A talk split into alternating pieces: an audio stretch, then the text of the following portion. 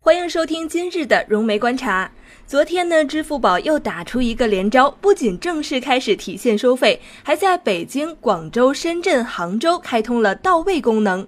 都是在愚人节的时候放出的料，曾经的永久免费诺言已经过期。马云吹过的牛叉是真的要上天了吗？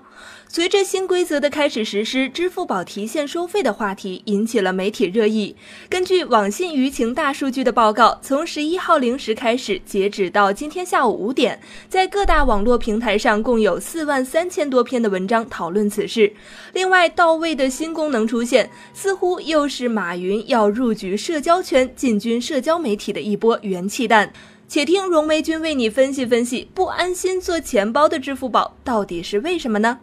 值得注意的是啊，支付宝作为互联网巨头阿里的一款核心产品，由它引发的这个舆论热点和阿里自身的媒体影响力却是关系不大。根据此次话题事件的大数据分析，百度和腾讯的媒体影响力分值分别达到分值十六分、十二分的前两名。由此呢，我们可以看到，相比于主打社交与游戏的腾讯和以搜索引擎为核心业务的百度，以电商运营起家的阿里，在传媒领域影响力可是差多了。虽然微博与新浪有阿里的股份，也算是为阿里的媒体影响力加了几分，只是这样的表现与其互联网巨头的身份实在是不相匹配。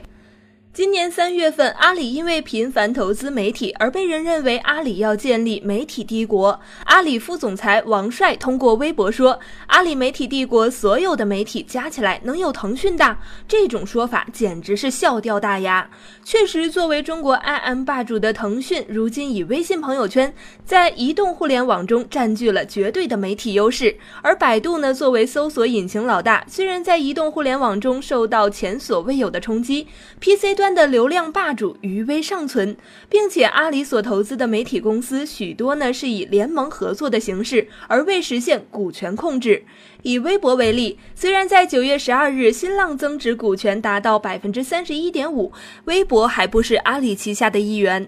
虽然三月份阿里副总裁王帅回避了阿里建立媒体帝国的企图，声称布局媒体是为了电商核心业务的拓展，而非控制媒体话语权。然而，从阿里全资收购优酷土豆，到今年春节支付宝的敬业福事件，再到八月份 UC 头条的强势推出，视频加社交加资讯的阿里媒体生态正在聚合中。在阿里媒体生态布局之中，受到用户吐槽最多、叫马云最伤心的一事，那就是支付宝社交化进程。支付宝九点九的版本将生活圈放在了支付宝 APP 首页后，微博网友表示强烈的不满。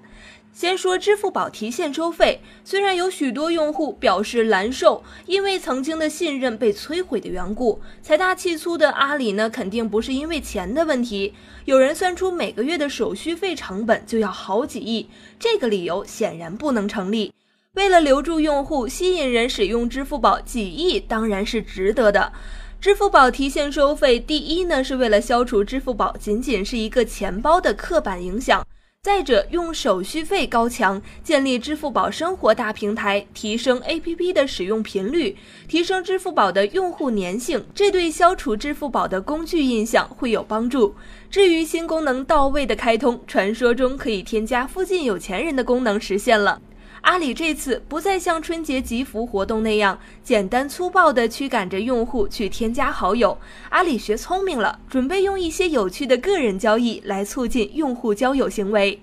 马云如此处心积虑地想让我们用支付宝聊天，虽然起初会不习惯。但是真要有特别有趣的功能，又不会影响财务安全，何乐而不为呢？或许这一次的支付宝社交化能够取得比较好的成果，毕竟以提升用户体验的方式来吸引人，这当然没问题啊。